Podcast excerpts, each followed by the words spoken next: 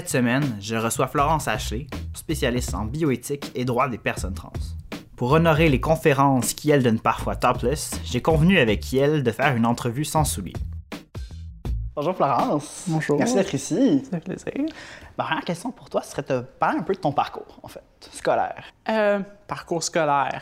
On- on- je, pars, je pars quand? Tu pars de. Ben, je serais peut-être intéressé à ton, ton début, tu as commencé en physique, en fait. ouais, non, c'est ça. Euh, j'ai commencé, mais j'ai j'ai fait comme une session de physique à l'université, puis j'avais fait sciences au cégep. J'ai comme pas trop tripé à l'université en physique, mais j'avais beaucoup aimé mes cours de philo. Mais l'affaire, c'est que philo, job, Mais- fait que j'étais en droit. C'est aussi plus people, comme Puis qu'est-ce qui t'a attiré, en fait, à étudier en droit, autre que le people? C'était plus prétentieux. OK. Je veux dire, je sais pas, je pense, je pense qu'à l'époque, j'étais attiré par comme le potentiel de faire beaucoup d'argent et parce que c'est un domaine comme plus prestigieux, puis je trouvais ça cool. OK. On voit que ma mentalité a changé a beaucoup changé, ouais. Aujourd'hui, t'es comme genre, ouais, c'est plus vraiment ça aujourd'hui. Moi, je sais que, moi, en fait, en droit, je suis comme la seule personne qui a commencé le droit en disant je vais faire du corpo, OK. puis qui a fini en droit de la personne. Tout le monde est comme ah, je vais aller faire du droit, je vais faire, euh, je vais faire du droit de la personne. Tout le monde finit en corpo. No judgment here. Que je pense que c'est comme la façon qu'il faut faire. Dans si tu veux faire du droit de la personne, il faut que tu commences en voulant faire du corpo. Puis espérer que comme tu deviennes une meilleure personne en Ouais, c'est ça. Puis espérer que. Mais en fait, moi, c'est parce que j'ai j'ai transitionné pendant mon droit. Fait que là, je suis devenu comme. euh, je suis comme anarchist cat girl. Puis dans le fond, c'est ça qui, c'est ça qui m'a comme réintéressé à aller plus vers comme droit de la personne, tout ça.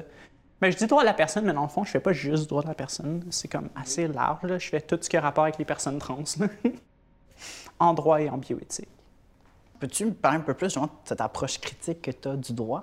Ouais, l'approche critique, c'est parce que j'aime pas le droit. Je trouve que c'est comme, je trouve que c'est un instrument de la bourgeoisie qui est là pour comme perpétuer les inégalités sociales à travers comme la protection, notamment du droit des personnes riches puis euh, du droit de la propriété. Que c'est plus qu'une critique, c'est un peu de mépris. Ou ouais, ouais, ouais. Ouais.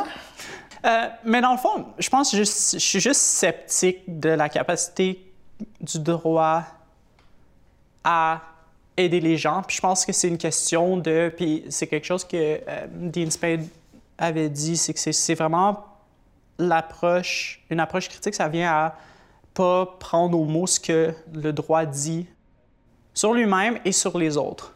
Donc, ça revient aussi à remettre en question les approches comme le droit à l'égalité. Quand on ajoute, euh, mettons, quand en 2016, il y a eu l'ajout de l'identité puis l'expression de genre dans, euh, dans la Charte québécoise ou quand euh, C16 a ajouté ça en, Fédéral. euh, au fédéral, puis tu te demandes comme, OK, c'est cute, mais est-ce que ça aide vraiment les gens? Puis la réponse semble plus être dans le non que dans le oui. Là. Symboliquement, c'est très, très beau, ouais. mais en pratique, ça... Tu sais, il y a eu des beaux, il y a eu certains développements intéressants, notamment comme au niveau des politiques pour les pénitenciers fédéraux, puis des choses comme ça, mais c'est des choses qui auraient pu être faites facilement sans euh, le changement euh, de qu'a fait C16. Tu sais, c'était pas nécessaire. J'ai aussi peur que comme ça donne aussi la mauvaise impression dans le sens où j'entends beaucoup ah, maintenant, les droits des personnes trans sont protégés. Mais l'affaire, c'est que quand tu dis Ah, maintenant, c'est protégé en, depuis 2016, tu envoies un message aux compagnies Ah, mais c'est nouveau, fait que c'est correct que vous n'ayez pas déjà de politique. Puis comme Non, le droit des personnes trans est protégé depuis comme 98 au Québec. Euh, les premières décisions qui ont interprété clairement, puis qui ont dit clairement que les personnes trans sont incluses dans le euh, motif de sexe pour le droit à l'égalité, ça vient de 98. Puis on peut même remonter à une décision, à la décision de Ansberger en 82 qui avait dit euh, c'est de la discrimination sur le- sur l'état civil, si tu as déjà changé ton document. Puis ça c'était la première décision. Puis c'est dans les années 80, là, ça fait longtemps. Euh, fait fait que je pense que ces changements-là, sans nécessairement être. Je pense pas qu'ils sont mauvais, mais je pense que euh, qu'ils n'ont pas l'impact que beaucoup de gens croient que ça va avoir. Euh, et il faut aussi faire attention de la façon dont on en parle, parce que sinon, on, on communique aux entreprises que dans le fond, c'est normal qu'il n'y ait, pas- qu'il y ait rien fait depuis euh, 20 ans. tu sais. Puis je me demande justement par rapport à ta posture face au droit, qu'est-ce qui t'a motivé à rester en droit? euh, je dirais, euh, escalation of commitment. OK. Euh, il y a aussi quand même, comme surprenant, beaucoup de pouvoir qui- et d'autorité qui vient avoir à, à juste dire les mêmes choses que je pourrais dire en dehors du droit, mais en étant juriste. Euh, Quand les gens m'entendent dire des choses contre le droit, on me prend plus sérieusement parce que je suis en droit. En droit, exact. Euh, ça a un impact sur les contributions que je peux amener. Ça me permet, dans le fond, de traduire dans le langage du droit, dans le langage euh, des institutions politiques, des, euh, des positions politiques qui ont été prises par les communautés trans, Ouais. euh, puis par d'autres communautés marginalisées. Puis je pense que c'est important de faire ce travail de traduction-là, tu sais. Mhm. Puis le fait d'avoir justement ce pouvoir-là d'être ce pont-là, est-ce que tu crois que tu peux amener des changements positifs dans le droit? Là, on tombe, d'espoir. là, on tombe dans mon, dans, dans mon côté très cynique de Ouais. genre, est-ce qu'il y, a- est-ce qu'il y a des choses qu'on fait dans la vie qui changent quelque chose ou est-ce qu'on est tous comme euh, Sisyphe qui pousse sa roche puis qui retombe tout le temps? Euh, je sais pas. Euh, j'aimerais ça croire que oui. Je suis pas sûr si je me convainc moi-même. Je pense que ça dépend de la journée, tu sais. Des fois, je me convainc que je fais des que je fais quelque chose de positif, qu'il y a des changements. Puis d'autres jours, je suis comme mais dans le fond, à part comme ramasser de l'argent du gouvernement, me faire payer me faire payer des nuits dans des hôtels à Ottawa, puis genre être glamour, qu'est-ce que ça change, genre? Je suis pas sûr que ça peut-être c'est inspirant, ça fait du inspiration porn pour le monde. Ouais, je, je pense que je peux relate un petit peu quand même des fois à ça. Ouais, ouais, ouais, je comprends. Je suis très cynique comme personne, tu sais, c'est pas Par rapport à un peu ce que tu dis, euh, j'ai l'impression que tu te prends pas nécessairement tant au sérieux. non. Non? Non. tu m'avais parlé un peu plus de pourquoi. Pff, le monde est déjà tellement sérieux. Je pense même comme le monde académique, comme tu te rends compte que tout le monde est comme fake it till you make it. Exact. Euh, puis je pense que c'est comme un peu cette réalisation-là qui fait que je suis comme que je prends pas trop les choses au sérieux. Je veux dire, il y a des choses à prendre au sérieux, des choses qui n'ont pas à prendre au sérieux. Puis on peut parler de choses sérieuses avec un ton un peu moins sérieux Ouais. pour comme que ça soit pas euh, traumatisant d'avoir ces discussions-là. Tu sais, je travaillais sur un article, euh, sur un chapitre cet été, puis comme j'ai lu pendant des semaines et des semaines de temps des, des dizaines et des dizaines d'articles qui décrivaient les personnes, euh, les personnes trans comme des monstres, tout ça. Comme un donné, si tu veux pas brailler, faut que faut que tu fasses. L'humour sert un peu à. C'est un peu ce que j'allais dire. J'ai l'impression que c'est une façon aussi pour toi de te protéger, j'ai Mhm. l'impression.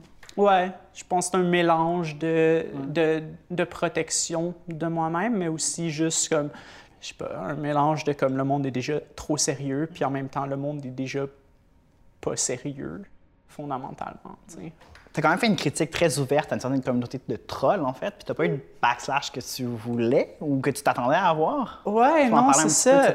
C'était même comme une coupe d'événements. Euh, c'était, tu avais initialement la critique que j'avais faite à Jordan Peterson, Ouais. qui a quand même son armée, tu sais. Ouais. Puis c'était comme, tu sais, c'était dans euh, Now Toronto. Fait que c'est quand même, tu sais, quelque chose qui est lu. Puis je m'attendais à avoir comme tout le monde qui vient me harceler sur mon Twitter, quelque chose comme ça. Puis c'est comme pas arrivé, c'était un peu plate. J'étais comme, non, genre, hatred feeds me, tu sais. Fait que non, c'était quand même un peu plate. Puis récemment, j'ai écrit une réponse à euh, Kathleen Stock, qui est euh, une professeure super anti-trans au Royaume-Uni. Puis elle a retweeté l'article, je la critiquais full. Puis il y a comme, il y a eu genre trois personnes qui ont écrit genre un ou deux commentaires sur, le, sur Twitter, puis c'est tout. Genre, puis j'étais comme, mais non, mais là, c'est plate si. C'est plate s'ils viennent pas m'attaquer, Ça, ça m'aurait fait un peu d'entertainment, je m'ennuyais chez moi, puis j'étais comme. Ça me semble que je ferais quelque chose de ma journée, là. Puis les lire, ça m'amuse. Puis Comment t'expliques, en fait, le fait que t'aies pas eu tant de backslash comparativement à d'autres? Je comprends juste pas. Euh, J'ai plusieurs hypothèses. Faudrait les tester. Tu sais, faudrait. Je pense que je vais aller genre, je vais aller demander à McGill est-ce que je peux avoir un, euh, un ethics approval puis on va faire une étude rigoureuse sur les trolls. Euh, pourquoi les trolls m'attaquent pas? Il Je pense qu'il y a comme deux gros facteurs. Un, une grosse dose de privilège, puis deux, une grosse dose de je suis pas si importante que ça. Euh, la grosse dose de privilège, c'est justement j'ai accès à, un- à une certaine façon de parler, une certaine façon d'écrire qui est potentiellement plus difficile à attaquer. Euh, parce que souvent, les trolls, ça marche en prenant juste une petite partie de l'argument, en le sortant, puis en s'atta- en s'attachant juste à ça. Euh, ils vont aussi s'attaquer à, euh, au background de la personne. Fait ils vont dire Ah, mais oui, mais c'est clair, tu t'es dans t'es en gender studies, c'est sûr que tu penses ça, ou genre, ah, t'es une féministe radicale, whatever. Puis comme, ayant fait mon droit, genre, les gens peuvent pas trop s'attaquer à ça. Ils aiment aussi beaucoup s'attaquer euh, au look des personnes, parce que tendance aussi à moins marcher avec moi, parce que j'ai eu assez de privilèges que euh, j'ai pu payer pour une chirurgie de féminisation faciale, tu. Fait, euh, fait c'est ça. Fait que je pense que c'est vraiment comme beaucoup ces aspects-là, ces aspects de privilèges-là qui font que c'est moins, euh, c'est moins d'intérêt pour les trolls. Puis aussi juste le fait que comme j'ai tendance à pas répondre, fait que les gens se tannent. Ouais. Je pense que tu es une des seules personnes que je connais qui est comme déçue de ne pas avoir reçu du hate. Ouais, mais c'est parce que, first of all, j'en reçois pas beaucoup. Fait que, tu sais, j'ai cette position-là qui me permet d'apprécier ça. Euh, tu sais, je voudrais pas. je- Il y, a- il y a comme il y a des degrés de se faire troller, là. Tu sais, il y a comme. euh, il y a comme une grosse différence entre euh, du monde qui dit des affaires pas nice sur, euh, sur Twitter, puis genre du monde qui te doxe puis qui appelle à ton emploi, là. Euh, ça, on s'entend que je voudrais, je veux pas ça, là. Ça serait une des dernières choses que je voulais. Mais non, c'est ça. C'est comme un peu plate, on dirait, parce qu'en plus, c'est comme. Tu sais, moi, je suis comme la personne qui lit les commentaires. là. Et que ça te fait rire parce que tu les Ouais, prends tellement ouais, pas au comme sérieux. puis- Tellement n'importe quoi. Puis tu sais, oui, en même temps, c'est un petit peu comme émotionnellement masochiste. Là. Euh, puis tu sais, oui, ça contribue un peu au fait que euh, je m'aime pas. Mais, euh, mais en même temps, OK. mais en même temps, moi, Quand je tu trouve largues une bombe que tu t'aimes pas, Hmm? tu largues la bombe là, là que tu t'aimes pas, comme ça, puis genre tu l'ignores. Ouais, non, c'est ça, c'est Ouais. ça le truc. Ouais. Ok. Ouais, c'est Ouais, c'est c'est- compliqué. OK, Self-love is a complicated thing. je comprends. C'est ça dépend des jours. Des jours, moi, je suis comme ma fan numéro un, puis d'autres jours, c'est comme Hmm. mm, non. Non. Je pense, je pense qu'on a tous un peu des jours comme ça. Il y en Ah a ouais, juste des ah ouais, personnes qui ont des jours pires que d'autres. Euh, je veux pas Je faire pense- ma Hubert le noir, là, mais tu. Non, mais c'est vrai dans le sens où, comme, je pense pas qu'il y ait personne qui s'aime absolument tous les jours Mm-hmm. ou qui sont bien à mentir, à nous faire croire qu'ils sont bien Ouais. tous les jours. Tu sais, aussi, comme. Tu développes quand même une certaine. Pas tout le monde, mais dans mon cas du moins, puis je pense qu'il y a beaucoup de personnes pour qui c'est vrai, qui développent une certaine haine de soi avant d'avoir transitionné, en étant forcé d'être quelqu'un que j'étais pas. Puis apprendre à défaire tous ces, tous ces scripts de pensée-là, c'est vraiment difficile. Ça prend longtemps. Puis ça fait au-dessus de trois ans que j'ai transitionné, puis je suis pas encore, je suis pas encore fini ça. j'ai encore ces difficultés-là. Puis en plus, t'as comme l'autre niveau de difficulté qui embarque par-dessus de tous les messages qui sont envoyés par la société par rapport aux personnes transféminines, qui est comme... Fait que, tu sais, c'est- c'est dur comme vivre là-dedans, puis je pense qu'il y a comme un peu un... euh, Des fois, on est capable de s'aimer puis de pas s'aimer un peu en même temps. Euh, c'est vraiment euh, une façon structure émotionnelle assez complexe, mais que je trouve qu'il est plus je trouve que c'est plus euh, sain de, de juste l'accepter puis d'en parler que de euh, Mais juste le fait que Que tu en es consciente, ça. déjà genre Ouais. un gros morceau. mhm. ça aide que comme Sans faire mon thérapeute. Là. Ouais, non, Mhm. c'est ça, mais ça aide que comme j'ai euh, euh, j'ai une thérapeute puis euh, depuis longtemps, ce qui est comme déjà un méga privilège d'avoir accès à ça à travers McGill. Puis comme j'ai aussi beaucoup d'amis qui sont thérapeutes, puis les interactions sont quand même infusées d'une certaine conscience de tout ce qui est psychologique et tout ça, même quand, c'est pas mes thérapeutes, clairement. Mhm.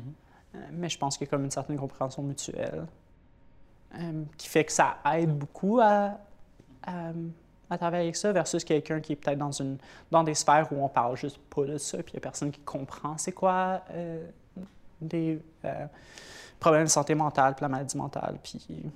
Tu as vécu un événement dans une émission de télé où est-ce que tu te trouves dans une position où est-ce que tu dois faire un témoignage trans et qu'une autre personne était l'expertise cis?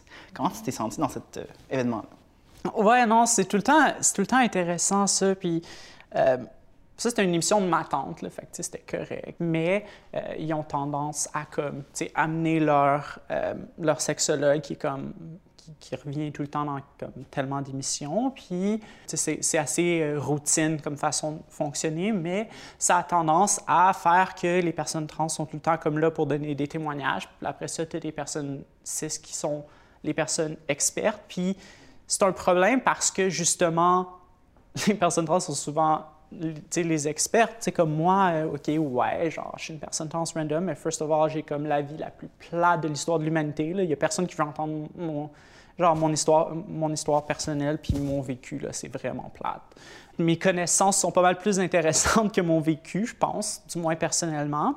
Euh, et je pense que c'est vrai pour beaucoup euh, beaucoup de personnes trans qui, qui, sont dans le milieu activiste, dans le milieu communautaire, tout ça. On parle à comme, connaître des centaines, des centaines de personnes trans. On, on, voit le vécu de tout le monde. On développe des connaissances à ce sujet-là, tant dans le milieu communautaire que dans le milieu universitaire. Puis après ça, on se fait inviter pour parler strictement de notre expérience. Puis comme oui, c'est correct parler, parler de notre expérience, mais quand, c'est positionné, quand on est positionné pas comme experts qui ont, eu, qui ont des expériences intéressantes, mais comme personnes qui ont des expériences. Là, moi, je pense que, euh, qu'il y a un problème, puis euh, c'est quelque chose qui arrive quand même souvent. Je me souviens, euh, quand même pas si longtemps que ça, il y avait eu une... j'avais été à un enregistrement sur les personnes non-binaires, et je suis une personne non-binaire. J'écris sur les enjeux non-binaires. j'écris sur le français non-binaire. j'ai une publication dans le domaine, Fait que je connais quand même, tu sais, je suis pas comme la grande experte mondiale, mais je suis comme, je connais mon affaire.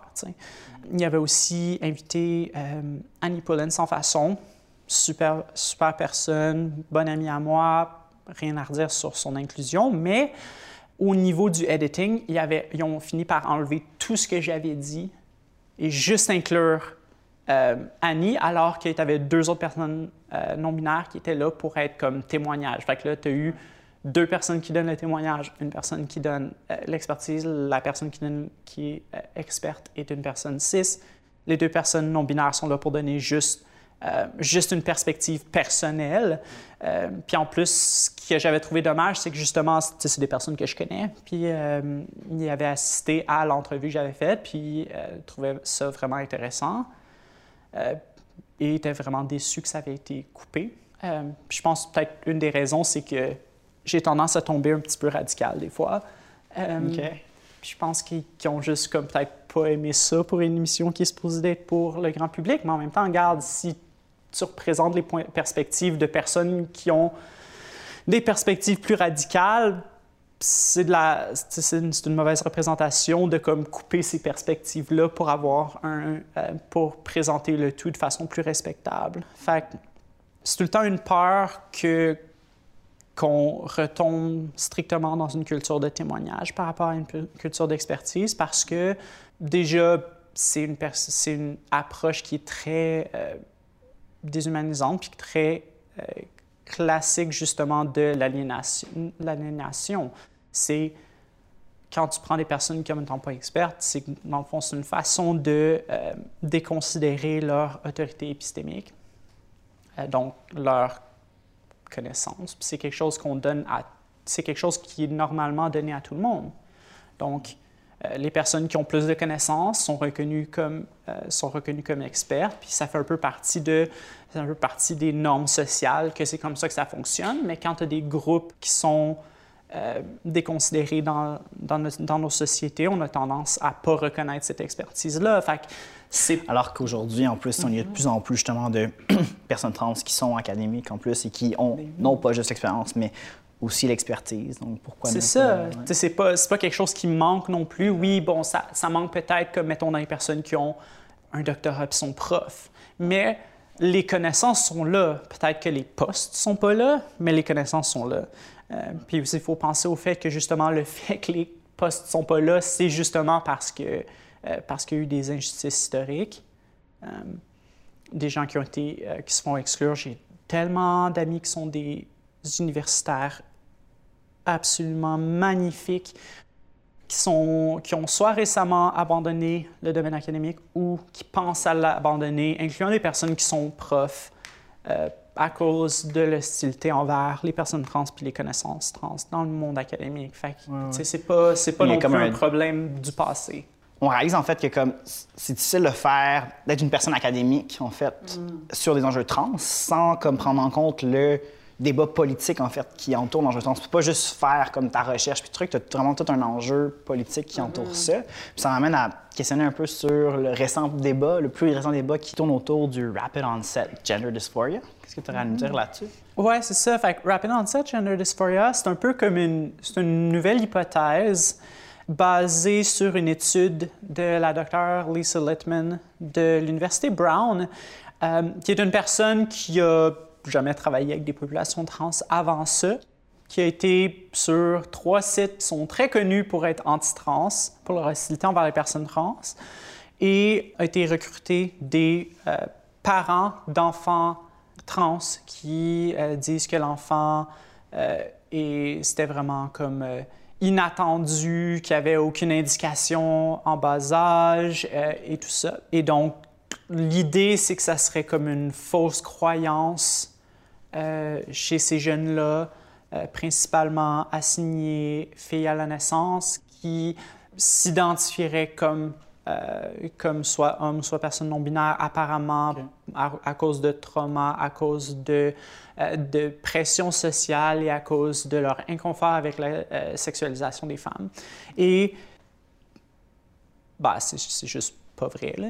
Euh, je veux dire, il y a plein. Il y a on, plein... vient à vouloir pathologiser l'identité Oui, c'est ça. c'est juste une nouvelle tentative, puis ça se base sur une recherche qui est comme tellement biaisée, mais aussi il y a toute la question de l'interprétation, de juste l'interprétation est juste mauvaise, euh, dans le sens où ils disent Ah, ben clairement, on voit que c'est faux parce que euh, y a une détérioration de la santé mentale puis une détérioration de la, relation parent-enfant. Puis tu es comme, ben oui, mais non, mais c'est parce que si tes parents te rejettent, c'est clair que tu vas avoir une détérioration de ta santé mentale et une détérioration de ta relation avec tes parents. Là. Tu vas pas être comme chummy chummy avec tes parents s'ils veulent pas comme respecter ton identité, tes pronoms, etc.